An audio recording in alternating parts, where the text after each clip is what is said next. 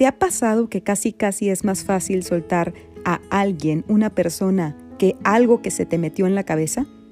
Algunos puede costarnos más que a otros el hecho de dejar ir pendientes que acumulamos en nuestros pensamientos. Pensamientos que amenazan con un buen insomnio, con un dolorón de cabeza, con que estés todo el día dándole vuelta a la situación. Se llama rumiación el estarle dando y dando vuelta a más de lo mismo. Cual Rottweilers, nos agarramos de ese pendiente, sobre todo a quien puede ser muy aferrado y muy aprensivo de no poder soltar hasta que no se soluciona. Hay gente que le resulta más fácil que a otros, pero quien tiende más al apego, al agarrarse de algo y a no soltar y sobre todo querer tener la razón, que el ego se meta, que quiera ganar sobre ello, quiera tener el control, que es la palabra clave, es lo que va a ser mucho más complicado.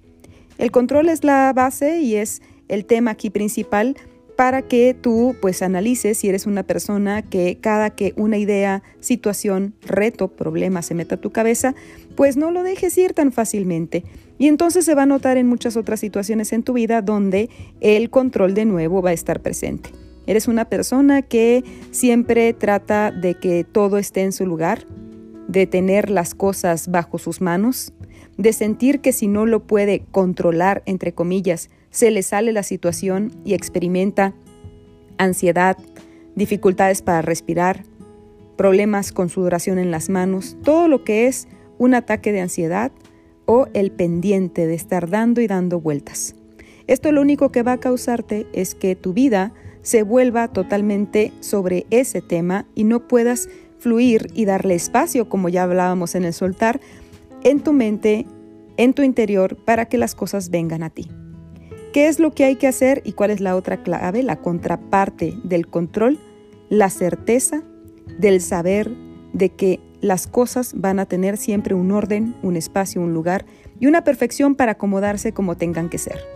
No significa que si hay un problema lo vas a dejar ir y vas a ser irresponsable y no lo vas a atender y al final pues hasta puede resultarte peor. No, se trata de hacer lo que tengas que hacer, fijarte si esto tiene solución o no, si esta solución depende de ti, y hacer todo lo que esté en tus manos para ello. Pero la gran mayoría de las veces no depende nada más de nosotros. Hay circunstancias ajenas, que es cuando más nos frustramos, cuando depende de otra persona que tal vez no está poniendo de su parte, cuando depende de una situación externa que no tiene que ver ni siquiera con personas, sino con circunstancias situacionales, ambientales que nada más hacen esto un poco más difícil. Pero lo que sí es cierto que hay un dicho que se llama lo que resistes persiste. Y a nivel energético y de atracción de pensamiento, si más estás volcado sobre una situación que no sueltas y no dejas ir y estás con el pendiente, va a persistir y se va a mantener porque en tu mente está el cuadrante de me preocupo, no lo tengo, no está y mi atención está totalmente volcado en eso. ¿Qué es lo que pasa cuando esto sucede? Pues que se mantiene y tú mismo estás atrayendo la perpetuación del reto que tienes en ti.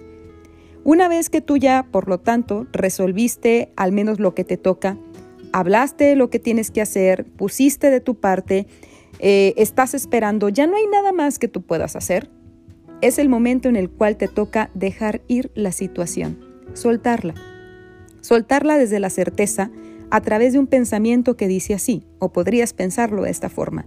Yo ya hice todo lo que estaba en mis manos, yo ya puse de mi parte, no hay nada más por hacer que tenga que ver en mi parte responsable. Suelto esta situación, la dejo ir al universo, a quien corresponda, y sigo mi camino.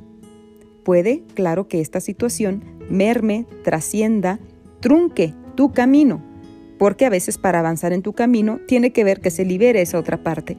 Pero si tú estás resistiéndola más, menos vas a poder avanzar.